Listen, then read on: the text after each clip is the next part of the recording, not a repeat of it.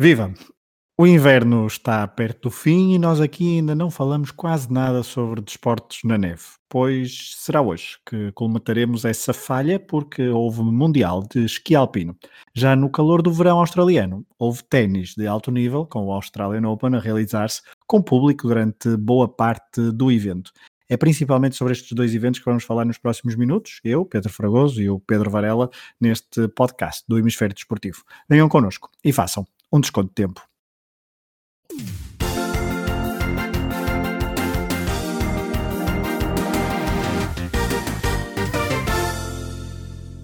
Olá, Varela.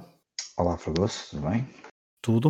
Uh, vamos começar, uh, tem que ser, por coisas menos agradáveis. A hora que gravamos o estado de saúde de Alfredo Quintana, guarda-redes de handball de 32 anos do Futebol Clube do Porto e da Seleção Nacional. O estado de saúde, então, dizia, é bastante reservado, muito reservado. Varela, quando estas coisas péssimas, e estamos a falar de uma hum, paragem cardiorrespiratória durante um treino uh, do Futebol Clube do Porto, e estamos a falar de um atleta de 32 anos, e como eu dizia, quando estas coisas acontecem a heróis nossos, heróis coletivos, a alguém que nos tem dado tantas alegrias, que ainda há, bem pouco tempo andava, estávamos a vibrar com as suas prestações no, eh, no Mundial, uh, isto mexe muito connosco, Varela. Sim, e um, pá, não só pelo, pelo tipo de, de, problema que acontece, né? um atleta profissional com 32 anos, habituadíssimos a treinos de alta intensidade e, e, a competições com ritmos fortíssimos, como ainda foi o Mundial, como é o nosso Campeonato Nacional, como, como são as provas europeias. Eu penso mesmo que o Porto até terá já abandonado as provas europeias. Não, não, eu, não, ah, isso, não, foi, isso, foi, desmentido. Isso ah, foi desmentido? Ah, ok. Um clube bielorrusso, um adversário ah, do Porto, okay. agora não me lembro, que comunicou ah, isso, mas ah, o que o Porto já veio esclarecer é que pediu apenas okay. o adiamento desse o jogo. O adiamento, ah, ok, desse jogo, muito bem. Um, Pá, é, é, é, é, engraçado que ainda hoje comentava com, com, com, um amigo meu, com o João Castro, com, que, que, é um sportinguista, com quem faço um outro podcast, e, e comentava isso mesmo, que é, o, o Quintana é aquela figura que o Sporting nos últimos anos tem sido a equipa que tem tentado combater a hegemonia do Futebol Clube Porto no Campeonato Nacional de Handball. O Porto tem uma quantidade de títulos nestes últimos anos avassaladora. E, e, o Quintana, quando nós ganhamos o, pela última vez o título de campeão nacional, o Quintana é aquela figura que, que aquela última figura que tu, que tens que ultrapassar, que é o guarda-redes, não é? Marcar golos e vencer, e tu ainda sentes mais pá, quando é aquela coisa de aquela figura que é incrível, que é um grande guarda-redes, e quando ganhas ficas ali mesmo, pá, ganhamos, e eles têm o Quintana também, que é um grande pá, e, fico, quando soube da, da coisa da, da, da, notícia ainda fiquei uh, mais triste porque, porque é sempre triste quando acontece isto a qualquer pessoa, obviamente, mas quando são figuras mesmo de adversários, mas adversários absolutamente fantásticos e, e com uma qualidade incrível como, como a de Quintana, uh, ainda custa mais, e depois de um grande mundial que, que ele fez, um, enfim, olha, é uma, é uma tristeza que isto, que isto realmente aconteça, uh, e supostamente de, uma forma assim triste, não é? Paragem cardiorrespiratória, ligada às máquinas, pá, é, é, tudo muito, é tudo muito, é tudo muito mal. É bastante duro de aceitar, de facto, sim, é, porque sim, há um sentimento de injustiça, não é? Sim, um, claro, e lá está, como eu dizia, quando, lida, quando estamos a falar de heróis, e o Quintana ainda por cima naquela seleção, não só no futebol do Porto, mas também onde tenho feito exibições incríveis na, em Portugal e na Europa, mas depois na seleção, é um dos, uma das grandes figuras da seleção. Se, eu, eu acredito que, independentemente, e esperemos que tudo possa, uh, que, o atleta consiga, que, que Quintana consiga recuperar, não para, para, viver, é isso que interessa agora. Um, mas eu acredito, independentemente do, se isto tivesse acontecido ou não, que daqui a 20 anos uh, que nós recordaríamos esta seleção e, e, o Quintana fosse, se não fosse o primeiro a lembrar, fosse logo Sim, o segundo, porque era uma figura mesmo uh, muito, muito importante, importante imponente, pela forma como, como defendia, como, como, defendi, como defende um, e como tem defendido ao longo quando, é, E tu vês quando, quando é respeitado por todos, não é? Um, um guarda-redes que é, quando eu vejo meus, meus companheiros e amigos do Sporting que vêm, pá, que respeitam quando tu ainda respeitas mais um, adversário, percebes a dimensão que, que, que ainda por cima, personagem desculpa, tem, não é?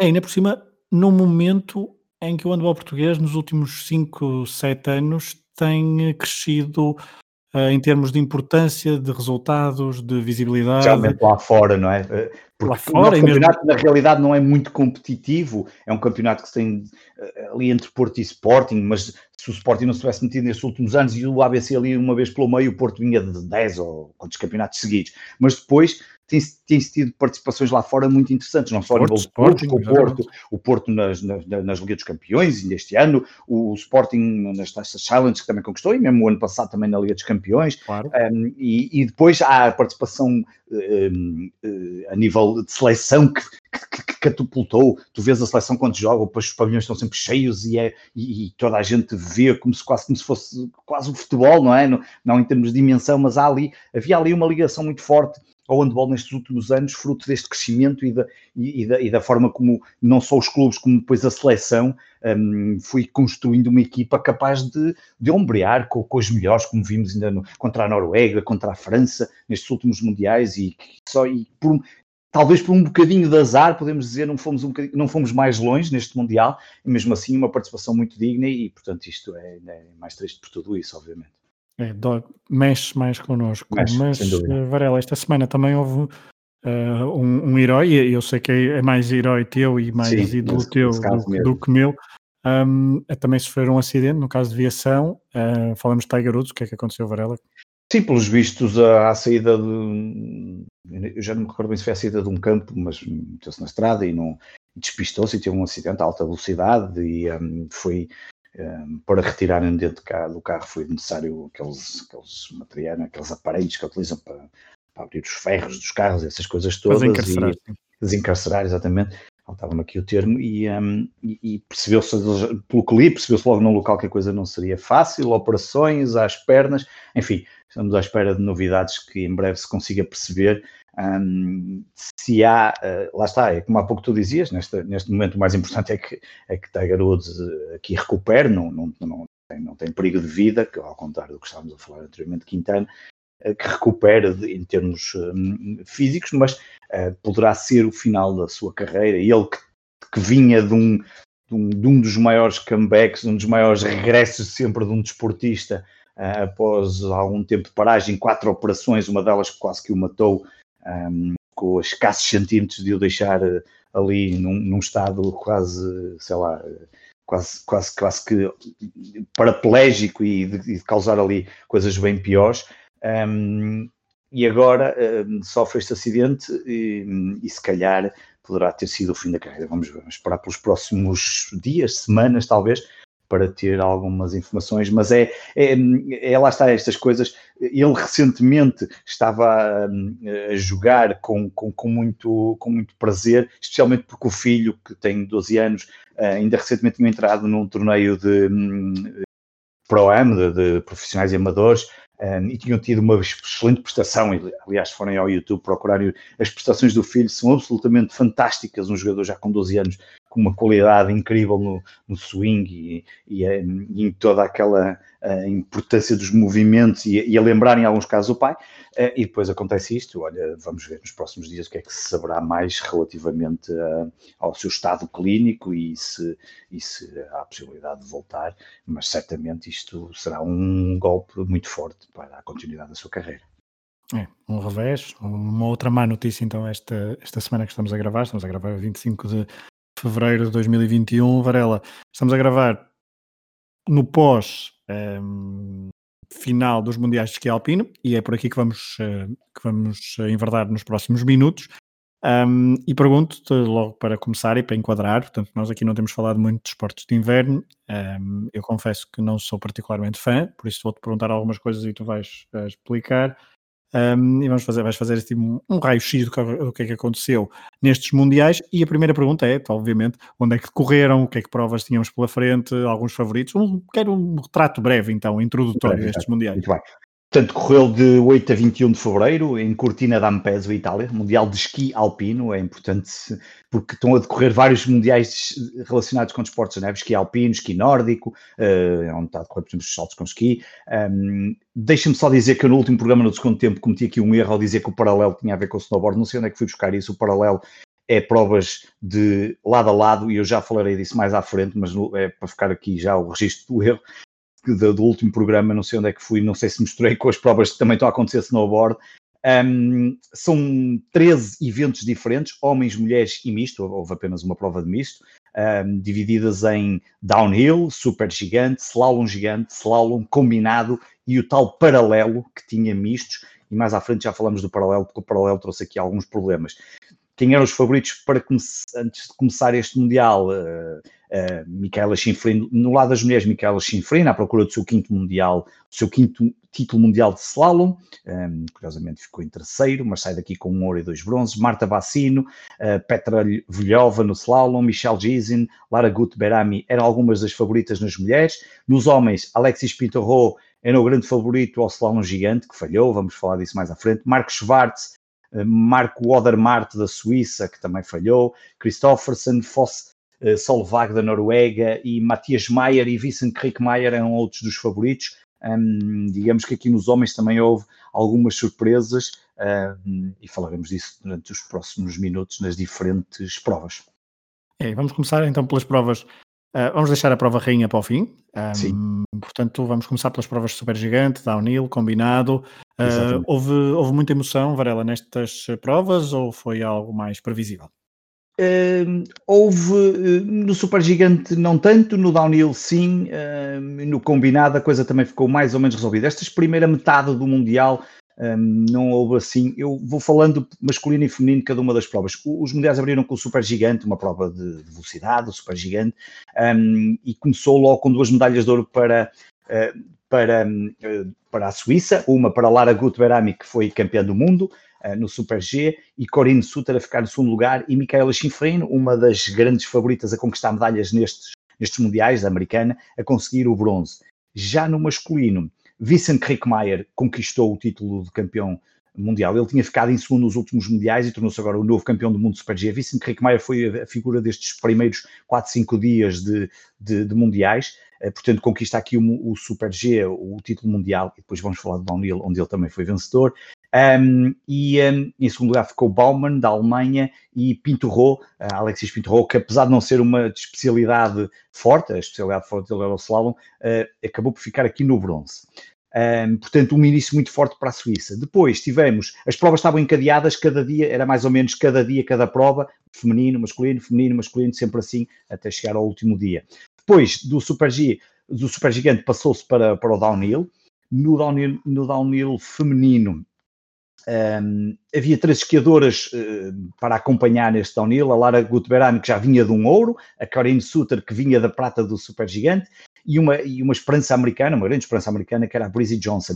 Breezy Johnson ainda chegou a estar em primeiro lugar no downhill, mas depois, com o aparecimento para o final da, da, da prova, que estavam ordenadas pelos, pelos rankings de qualificação, Corinne Suter, Michelle Giesen, ambas suíças, também a Estrela Ledaka, e a Karine Weidel, que poderia conquistar o seu, o seu primeiro pódio na carreira, eh, acabaram por retirar a eh, Breezy Johnson dos lugares principais.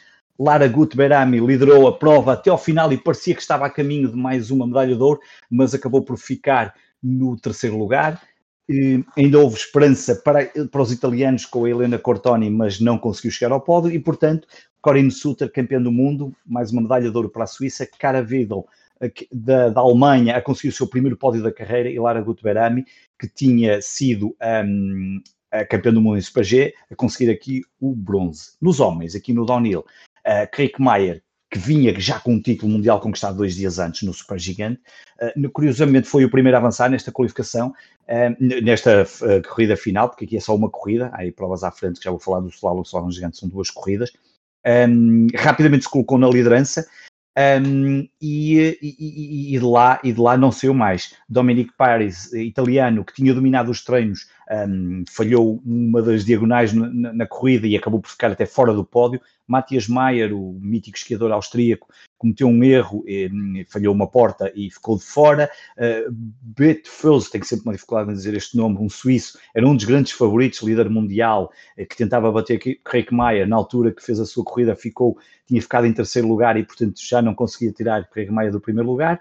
E Bauman, que era o vice-campeão do mundo de Super G, já aqui em Cortina, tinha conseguido isso no segundo dia dos Mundiais, uh, também não conseguiu, Uh, inclusive até acabou mesmo por ficar fora do, do pódio. Rick Maia conquistou, estava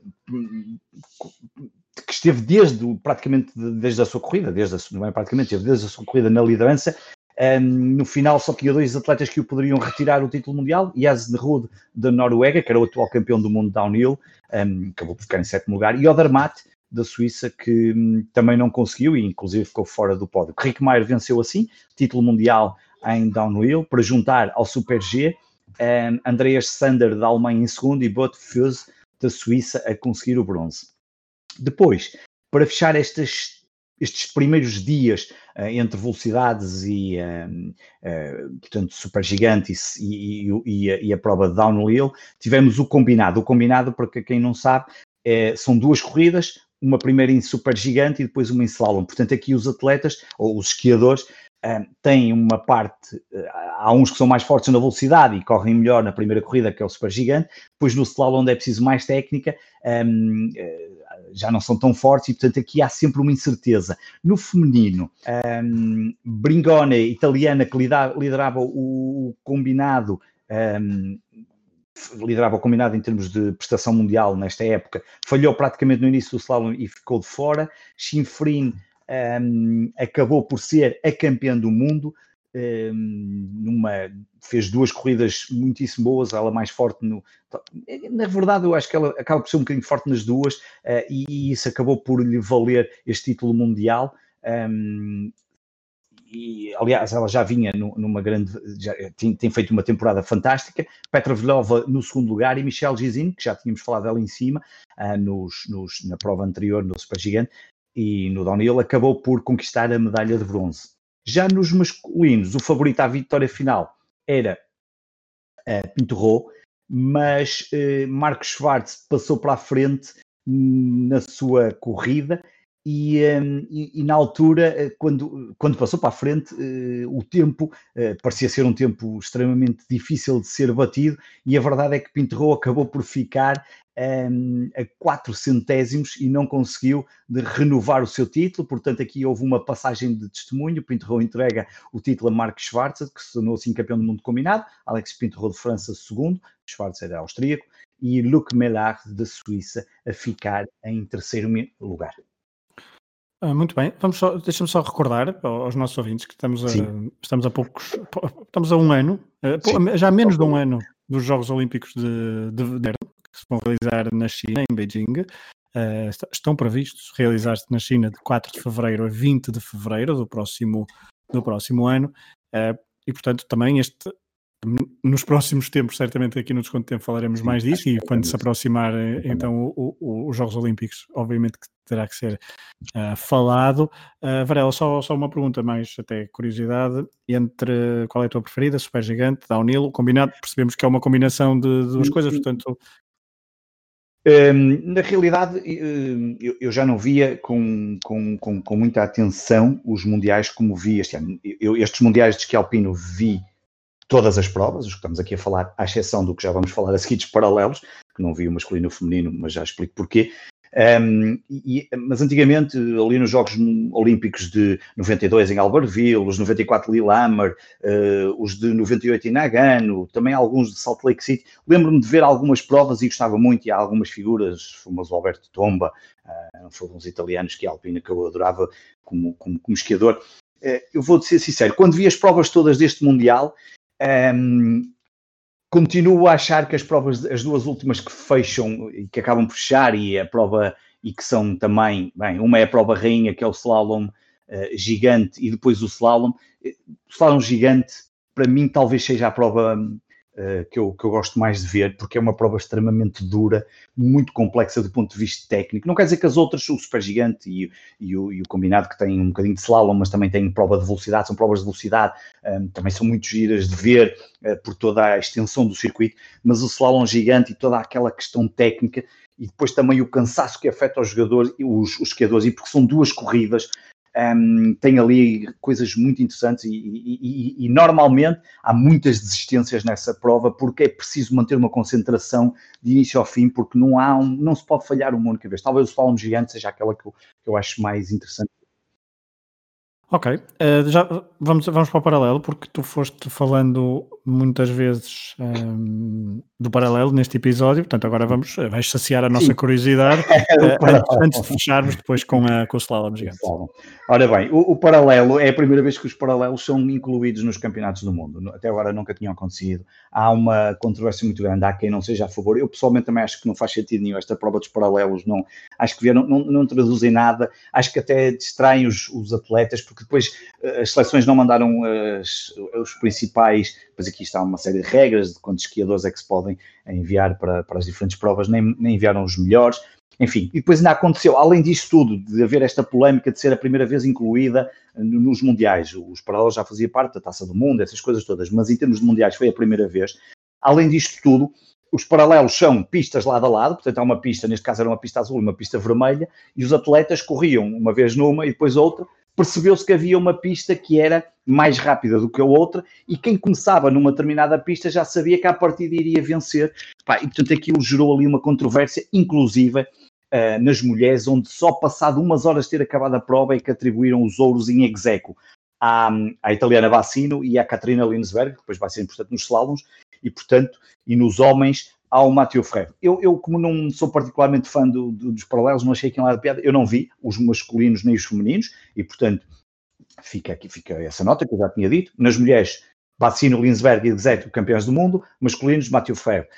Depois, houve ainda um terceiro, um segundo dia que eh, competiram as nações em mistos ou seja, havia atletas mulheres e homens por cada nação e competiam nação contra nação, e neste caso foi, os, nos paralelos mistos, a Noruega foi a campeã do mundo, uh, seguido de prata para a Suécia e bronze para a Alemanha. Muito bem, vamos fechar então este segmento de esqui alpino e vais-nos vais falar sobre a prova rainha dos mundiais de esqui alpino, não é? Sim, slalom gigante e depois a prova que fechou, o slalom, claro. foram talvez as provas com mais. Era aquilo que eu dizia, isto, quando são provas com duas corridas, traz aqui uh, um interesse uh, maior. No slalom gigante feminino, um, portanto, duas corridas, um, diríamos que na primeira corrida, um, Schifrin, Lara Gut, Berami e Katrina Linsberger, que tinha ganho em paralelos femininos, foram, uh, foram quem partiu melhor para, para a segunda corrida. E na segunda corrida acabou por acontecer uma surpresa muito interessante, uma surpresa durante algum tempo, bastante tempo até, quando Coralie Ferrace Sombé, a francesa, faz uma segunda corrida fantástica e colocou-se como líder do slalom gigante, o que seria até uma surpresa se viesse a, a ganhar o, o slalom gigante.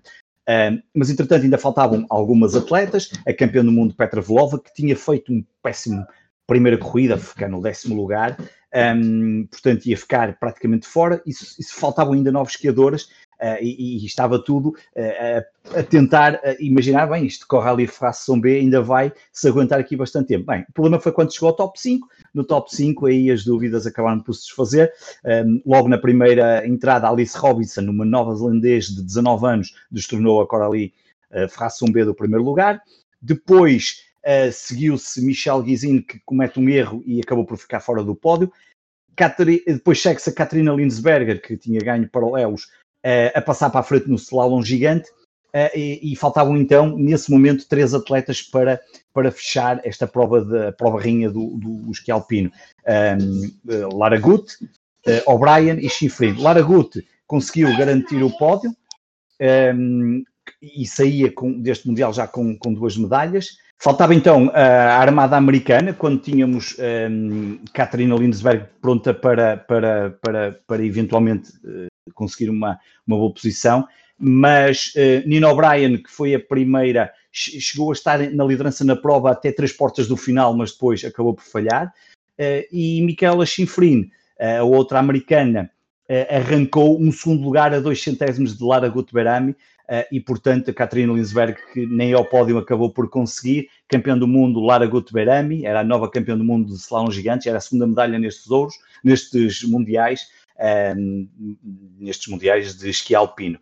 Também dizer que tínhamos uma portuguesa, Vanina Guerrero, uh, que acabou por não participar, tentei encontrar informação, não sei ao certo qual foi a razão da sua não participação, estava inscrita, mas acabou por não avançar. Nos homens, uh, informação, primeiro começar pelos portugueses, tínhamos o Ricardo Brancal, foi o 94 a entrar em pista, ele terminou em, na primeira na primeira corrida em 58, portanto, relembro que Slalom Gigante são duas corridas, terminou em 58 entre 100 atletas, portanto, isto é uma prova com muitos atletas, mas depois eh, não só é muito dura, desistem, falham portas, eh, falham um ou duas na segunda corrida.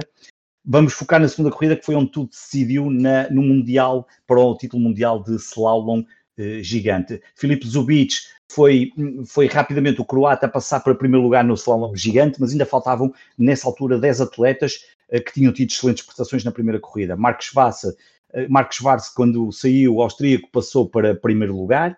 Um, nessa altura, ainda com cinco, uh, cinco esquiadores uh, que poderiam rapidamente roubar-lhe o, uh, o título.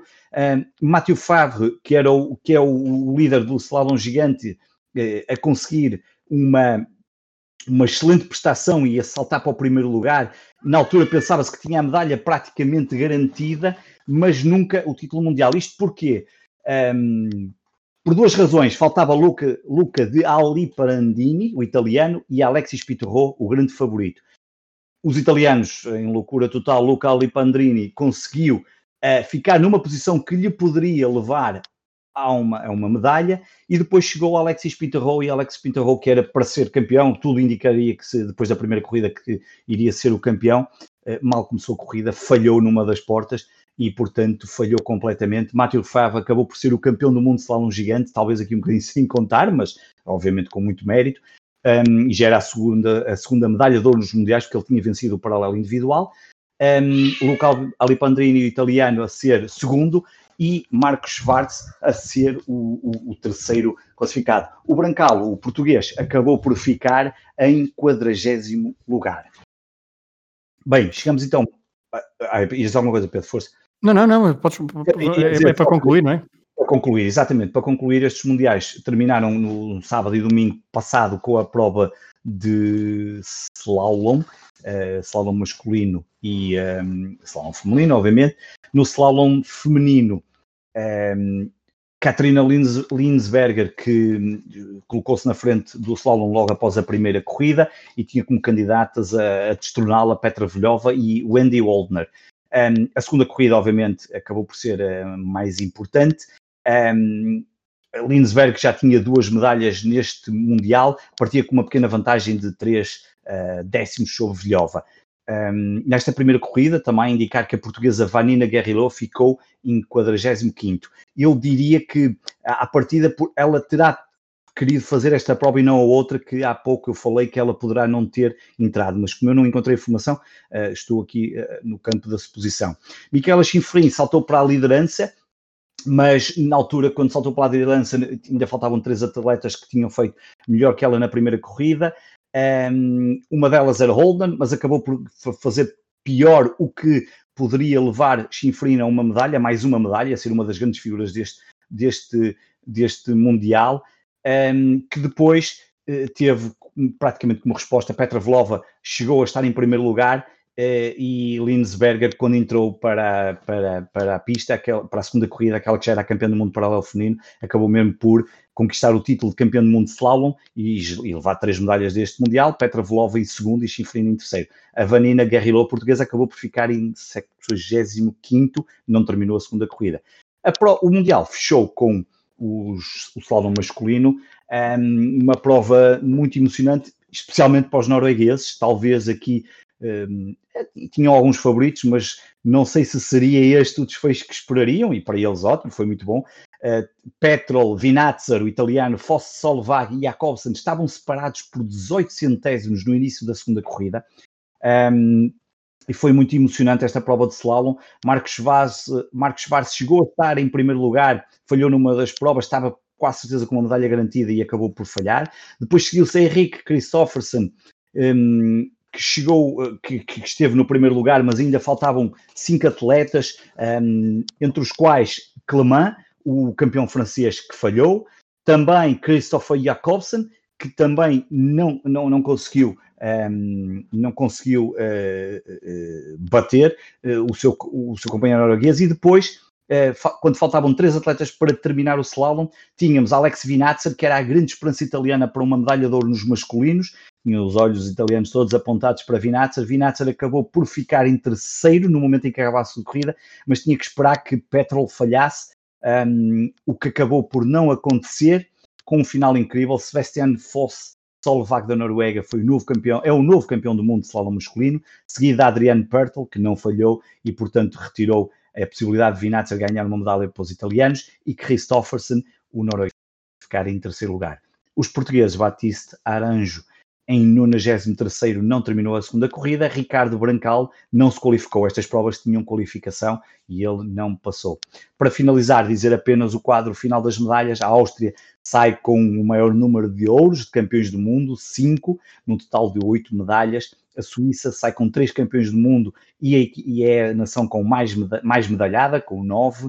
E a França fechou o pódio com dois campeões do mundo em cinco medalhas. Além destas três nações, saiu a Noruega com duas campeões do mundo, os Estados Unidos com uma e a Itália também com um campeão do mundo. Ainda houve Alemanha, Eslováquia, Croácia e Suécia com medalhas nestes mundiais de esqui alpino. Muito bem. Do inverno italiano passamos para o verão australiano. O ano passado, em 2020, o Australian Open foi um dos três torneios de Grand Slam que se realizaram, mas foi o único uh, no calendário previsto inicialmente, porque depois a pandemia, a Covid-19, alterou as contas todas. Ainda se realizaram o US Open à porta fechada, um, já bem, um, já, já em, no, segundo, no segundo semestre, eu creio que não foi exatamente no calendário in, inicial, mas ainda foi no final de setembro, e depois Roland Garros em outubro, até com uh, condições meteorológicas bastante diferentes daquelas que costumamos ter no final de maio, início de junho, que alteraram um bocadinho algumas provas, nomeadamente o vento, uh, na altura em Paris. Portanto, esperemos é que este ano de ténis, que começou em grande com o primeiro Major da, da temporada, que então em 2021 possamos ter um calendário minimamente tranquilo uh, em relação ao ténis e também aos outros desportos, obviamente.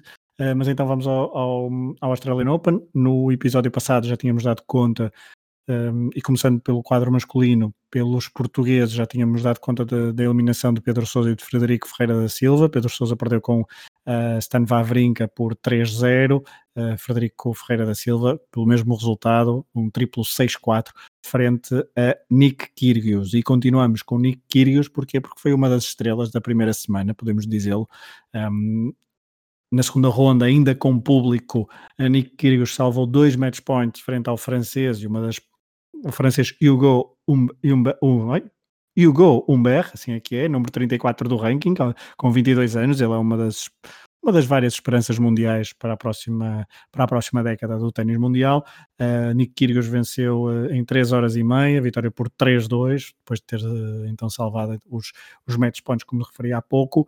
Kyrgios deu show no último dia com público, antes de um confinamento de cinco dias no estado de Vitória, onde fica Melbourne, e este confinamento fez com que o torneio começasse com público, tivesse uma pausa e depois terminasse novamente com público, e que bom foi ver um torneio uh, assim, e houve vários jogos no início, principalmente no início, com público, e um deles foi este de Nick Kyrgios contra Dominic Thiem, na terceira ronda de Kyrgios, australiano, a jogar em casa, tinha estado em vantagem por 2-0, só que o vencedor do US Open de 2020, o austríaco Dominic Thiem, conseguiu virar o jogo e vencer por 3-2.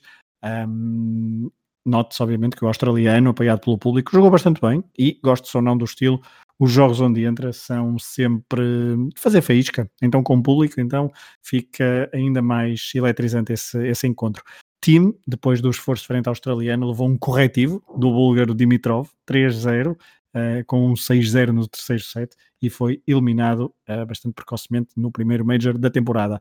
Um, uma nota ainda antes de irmos à final e ao, e ao vencedor, uh, só para falar de Djokovic, que não é segredo, foi o que venceu o Australian Open, mas Djokovic esteve perto de eliminação na terceira ronda, um, num jogo que até teve aquela curiosidade de ter de ser interrompido para que o público saísse todo do, do, do, Melbourne Park para porque o confinamento começava à meia-noite desse à meia-noite e um desse, desse novo, novo dia.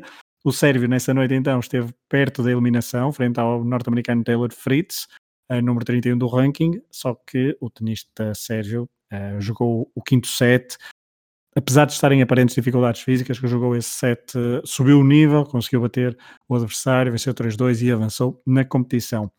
Um, ainda no torneio masculino, há que destacar os russos, uh, estiveram em evidência, e eu que crescia, eu crescia a ver ténis e a aprender ténis com um, um, torneio do Australian Open de 1999, conquistado por um russo, uh, que eu gostava muito na altura, Kafelnikov, um, e foi assim que eu aprendi, porque estava doente e houve uma vez que estava doente e portanto foi, foi, foi a minha inspiração para eu gostar de ténis na altura.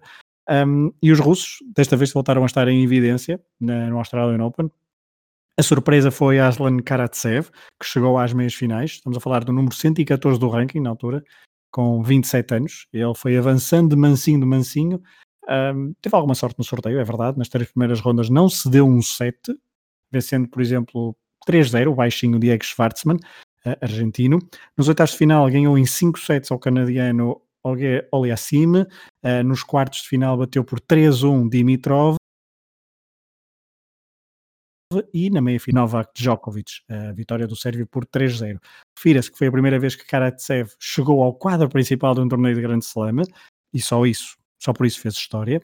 Um, e na Era Open, uh, nunca nenhum tenista no, tenista no quadro masculino tinha chegado tão longe na sua estreia num torneio do Grande Slam. Portanto, foi o tenista, e também foi o tenista com o ranking mais baixo a chegar às meias finais do Australian Open, desde Patrick McEnroe, uh, esse mesmo irmão, em 1991. E também uh, Karatsev foi o tenista com o ranking mais baixo a chegar. Mais baixo, quando digo mais baixo, sim, é mais baixo, vocês percebem. Com um ranking mais, uh, mais baixo quer dizer com menos qualidade. Mais alto é, está perto do número 1. Um. Mas então o tenista mais, com o ranking mais baixo a chegar a esta fase de um torneio de um grande slam desde 2001, ou seja, no Australian Open desde 91, que, desde Patrick McEnroe em 91, que ninguém chegava com um ranking tão baixo às meias finais, e no conjunto dos quatro grandes slams, dos quatro torneios do Grande Slam, desde 2001, que ninguém também fazia isto, e em 2001 refira-se que foi quando Goran Ivanisevic venceu o torneio de Wimbledon. Uma informação que será sempre de má memória, por exemplo, para Patrick Rafter ou Tim Henman. Como disse no último episódio, o também russo Andrei Rublev estava em excelente forma e comprovou na Austrália, uh, só perdeu nos quartos de final frente ao compatriota Danil Medvedev, e por isso eu falo tanto de russos neste, neste segmento. Rublev chegou a este jogo contra Medvedev sem perder qualquer set, uh, e Rublev estava imbatível em 2021, e ele que também tinha terminado o ano de 2020 em excelente forma. Rublev eliminou, por exemplo, na terceira ronda Feliciano Lopes, que já com 39 anos continua a dar mostras do seu valor.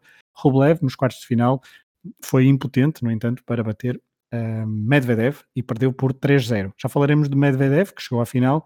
Nota ainda para outro russo, Kachanov, número 20 do ranking, 24 anos, que na terceira ronda perdeu com o Matteo Berrettini por 3-0. O italiano estava em excelente forma, mas devido à lesão, nem compareceu ao jogo dos oitavos de final frente ao grego Stefanos Tsitsipas. Uh, e esta permite uma oportunidade para falar de Nadal, uh, falando em Tsitsipas, lembro-me de falar de Nadal, Rafael Nadal uh, ficou-se pelos quartos de final porque perdeu frente precisamente a Stefanos Tsitsipas. O espanhol parecia ter o jogo completamente controlado, seguro, venceu os dois primeiros sets. Na fase inicial do terceiro set, quando parecia que o grego poderia ter um ligeiro ascendente no set, Nadal mostrava sempre toda a sua qualidade com o seu, com o seu serviço, principalmente.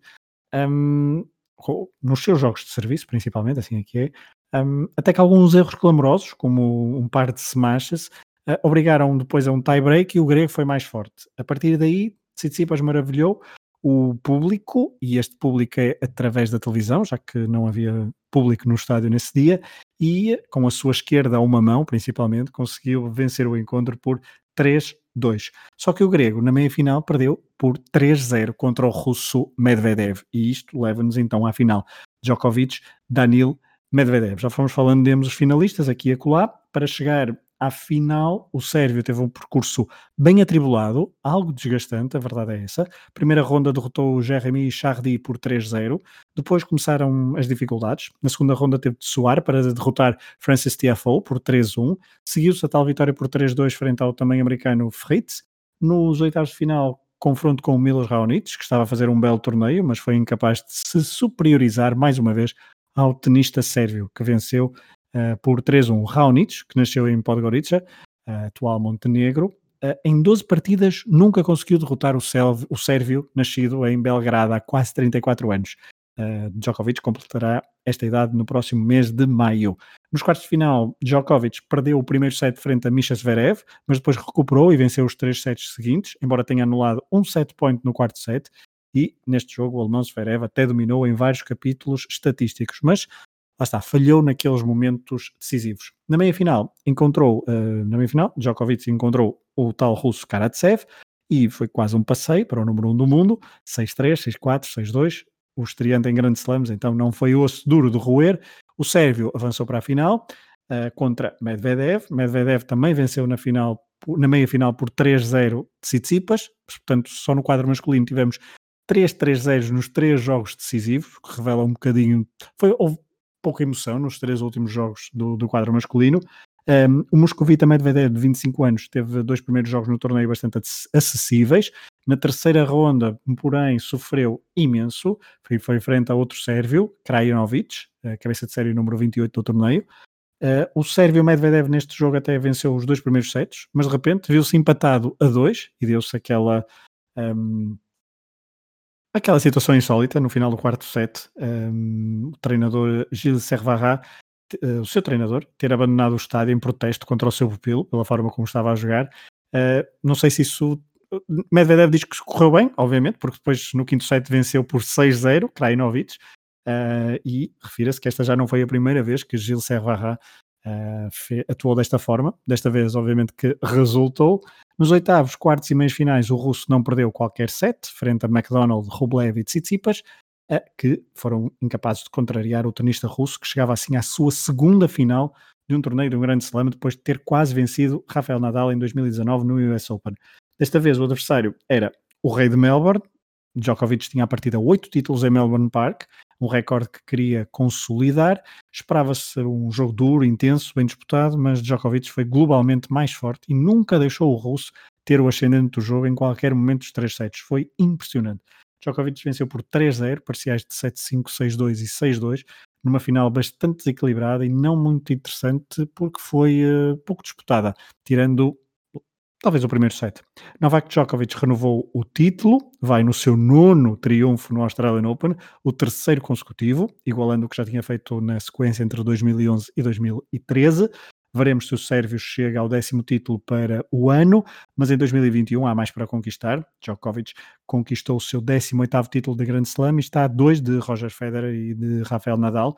Com esta vitória, Uh, também aproveitou para fazer história, consolidou o seu número 1 um no ranking mundial, batendo o recorde de Roger Federer de 310 semanas consecutivas da liderança do ranking ATP. Djokovic entrou esta semana na tricentésima décima primeira semana consecutiva na liderança e promete continuar por lá durante algum tempo. Um, e por falar em rankings, em liderar rankings, recomendo o documentário da Netflix sobre Guilherme Vilas, Guilherme Vilas um, e a sua luta por ver reconhecida a passagem pelo lugar cimeiro do ranking nos anos 70, algo que a ATP nunca reconheceu até hoje. Ainda sobre um, ténis masculino, antes de irmos ao quadro feminino do Australian Open, ainda não foi desta que João Sousa conseguiu a primeira vitória em 2001, porque esta semana que estamos a gravar, no seu segundo torneio da temporada, o número 1 um nacional foi derrotado na ronda inaugural do ATP 250 de Córdoba pelo espanhol Roberto Carvalhes Baena, número 96 do ranking ATP. O João Sousa, tenista vimaranense, cedeu uh, pelos parciais de 6-3 e 6-1.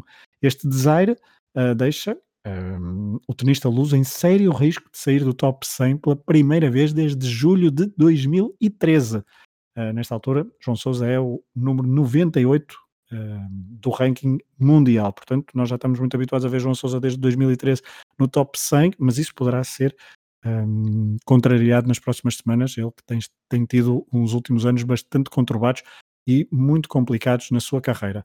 Uh, voltando a Melbourne Park, que é o quadro feminino, algumas notas. Um, começo logo pela primeira semana que viu saírem várias uh, cabeças de série e uh, antigas vencedoras do, de torneios de Grand Slam na primeira semana.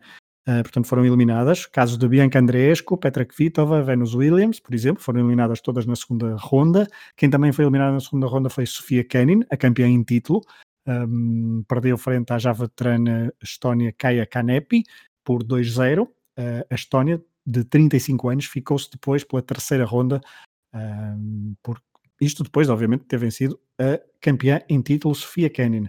Foram, foram bastantes as ex-campeãs de grandes slams eliminadas na primeira semana. Além das já referidas, temos ainda destaque para Angelique Kerber e Helena Ostapenko, ou também Sloane Stephens. Uh, estamos a falar de tenistas que não chegaram à segunda semana de prova do Australian Open.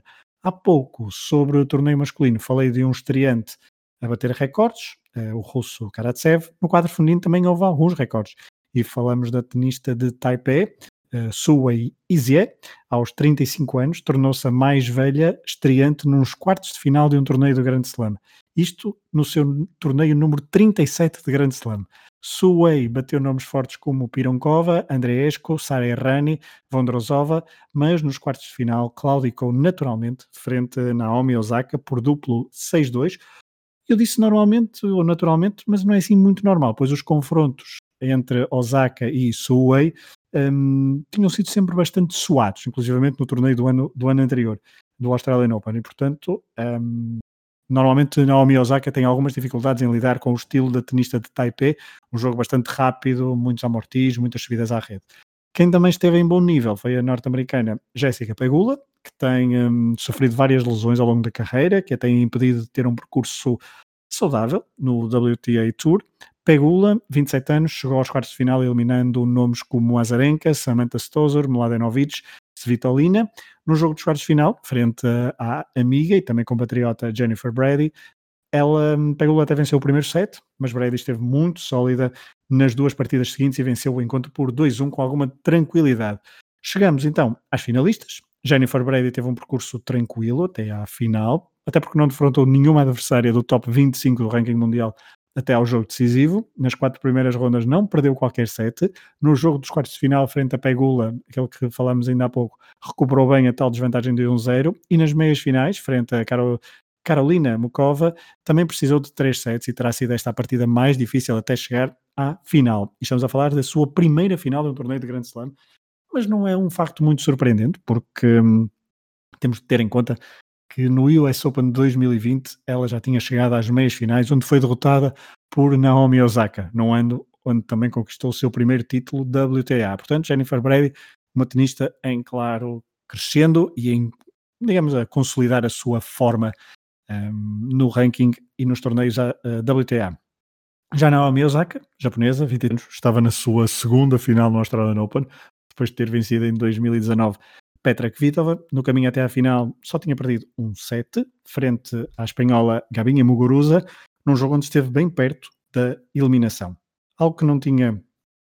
Um, aliás, estar perto da eliminação era algo que tinha acontecido em 2019, neste torneio, precisamente frente a Suwei, como disse há pouco, que tinha sido uma das adversárias que Naomi Osaka um, tinha sentido mais dificuldades, mas que neste caminho até à final conseguiu uh, bater sem essas mesmas dificuldades encontradas no frente à tenista de Taipei. Nas meias finais, Osaka bateu Serena Williams, que continua a falhar nos Majors, e muito à custa da nova estrela do ténis feminino, Naomi Osaka, um verdadeiro fenómeno de popularidade em todo o mundo. Osaka venceu a final frente a Brady por 2-0, numa final também praticamente de sentido único, esta que até foi primeiro do que a final masculina, mas as duas podemos dizer que tiveram sentido único, quase na sua totalidade. Na sua quarta final de um torneio de Grande Slam, Osaka conquistou o seu quarto título, algo que não acontecia no circuito feminino desde Mónica Seles, em 1991, e um feito que na vertente masculina apenas Roger Federer conseguiu. Naomi Osaka tornou-se na mulher, na mulher atleta mais bem paga de sempre do último ano, segundo a revista Forbes, e neste torneio em Melbourne, depois dos atos políticos no US Open 2020, que venceu, Osaka mostrou estar cada vez mais confiante, menos tímida, mais capaz de não se apagar por completo em alguns jogos, como sempre foi habitual na sua carreira até há bem pouco tempo. Varela, um, ponto final no ténis, mas não ponto final ainda no programa. Temos algumas notas breves para dar até ao final sim. e tu querias dar. Não, antes de irmos às setas, desculpa, deixa-me só dar sim, aqui uma nota do, do claro. ciclismo. Uh, está a decorrer o torneio dos Emirados Árabes Unidos e João Almeida, da, da Koenig, continua em terceiro, geral, terceiro lugar da geral um, à data que nós falamos. Está a 1 minuto e 12 segundos do enorme, do fantástico, do incrível uh, Pogachar, a equipa da casa. Estou a brincar. Estou a brincar? Não estou a brincar muito. Ele não pode, não pode ganhar, não faz sentido. Então está lá o português. Exato. Uh, mas, mas, vamos ver, faltam duas etapas. Duas etapas uh, entre Pogachar e João Almeida está Adam Yates, da Ineos. A prova acaba este sábado, dia 27. Faltam duas etapas, se bem que não parece haver muita margem nestas duas etapas, que são bastante planas, para recuperar, uh, para João Almeida recuperar o primeiro lugar. Ele que beneficiou de um belíssimo contrarrelógio e também de uma boa prestação nas provas, na, numa das etapas de montanha, para estar onde está. Varela, fala-nos de setas, antes de eu ainda falar de rugby. Muito, meu é mesmo muito rapidamente, porque no último programa, quando falamos, Uh, tínhamos, faltavam duas ou três informações que, que entretanto já temos. Uma, uh, este ano, e, e, nós temos falado porque uh, temos um, um, português que está relativamente bem classificado, se bem que ainda hoje teve aqui uma prestação um bocadinho fraca no PDC Tour que está a decorrer nestes três dias, estes quatro dias, e foi eliminado ali na segunda, segunda ronda, mas está-se a preparar para o UK Open, que vai, e o UK Open começa já em março, e sim, uma prova bem mais a sério, mas ficamos a saber que a Premier League, onde este ano José Sousa vai fazer parte, e relembro que a Premier League, da, a Premier League de Arts é uma prova, eh, uma espécie de campeonato que é promovido pela PDC, a principal organização, e a Sky Sports, em que Uh, os jogadores, uh, tirando os quatro primeiros que são do ranking mundial, os outros são todos convidados uh, com wildcards e, e métodos, e o José Souza, este, que, que, eles arranjam sempre para convidar os, os digamos, os, os, os, os, atletas, e José Souza este ano vai estar presente, o formato também alterou, são 10, entretanto já sabemos que o décimo é Johnny Clayton, que faltava em relação à última informação que demos aqui da última vez, que ainda não se sabia, porque ele entretanto ganhou um torneio, Masters, e portanto um, José Souza ficou a saber não só que Johnny Clayton vai estar na, na, também com ele na Premier League, Premier League são 17 noites, e ficamos também a saber que era uma coisa que estava, ela tinha sido adiada ao seu início, mas entretanto as nove primeiras noites que acabam por eliminar, que, que, que, que, acabam por ser importantes para eliminar ali um conjunto de jogadores ao longo desta é quase uma primeira fase deste torneio, vão ser à porta fechada, infelizmente, devido ao Covid, vão se realizar em Milton Keys, que tem sido um local privilegiado não só para as setas, como também para, para o bilhar, um, nesta altura de, de, pandemia, e portanto, um, para já as provas vão ser jogadas à, à porta fechada, em breve deverá começar a primeira noite para José Souza e a sua primeira prestação, a sua estreia neste, neste importante torneio um, ehm, e já no início de março também estará presente no UK Open, um, ehm, importante prova também do, do, calendário deste, do calendário não deste ano, normal de, de, dos dardos profissionais. Muito bem, uma última nota apenas para o Rugby, torneio das seis nações. Uh, o jogo entre França e Escócia foi adiado, estava previsto para sábado, mas um surto de Covid-19 na equipa francesa veio baralhar as contas. E após alguma polémica chegou-se a acordo para adiar o jogo, portanto neste fim de semana, eh, de 27 e 28 de fevereiro, há dois jogos, Itália recebe a Irlanda e a Inglaterra vai ao país de Gales pôr à prova uh, os galeses que somam duas vitórias em dois jogos, mas foram dois jogos conquistados de forma não muito convincente. No último programa falamos da vitória galesa sobre a Irlanda, que jogou durante muito tempo com menos um, depois venceram por um ponto um, a Escócia no último jogo, também beneficiando de alguma uh, de exclusões uh, por parte dos escoceses. E lá está, não foi uma vitória muito convincente por parte do país de Gales. Veremos agora frente à Inglaterra, que também uh, não tem prática, não tem propriamente feito grandes exibições nos primeiros dois jogos, uma derrota com a Escócia e depois uma vitória frente à Itália. Portanto, um, desconto de tempo, terminamos assim este episódio, falamos, uh, fomos do inverno de Itália até ao verão australiano. Num próximo episódio, não sabemos o que é que do que é que falaremos, porque a atualidade assim determina, determina que nós façamos descontos de tempos, mas uh, avisamos já e alertamos que haverá Campeonato da Europa de Atletismo de pista coberta uh, no fim de semana de 5 a 7 de março, salvo erro na Polónia, mas eu agora não sim, sim, é aqui. É na Polónia, exatamente. Uh, agora não sei porque estava a confundir com outra coisa, mas é na Polónia. Portanto, estará, estará, teremos lá uma participação portuguesa. Veremos se, se haverá ainda mais atletas a conseguir o apuramento e Uh, muito provavelmente voltaremos a falar disso num dos próximos episódios, portanto fiquem atentos. Não em só. Torum. Diz, diz Varela, desculpa. Em Torum, na Polónia, exatamente. Exatamente, na Polónia.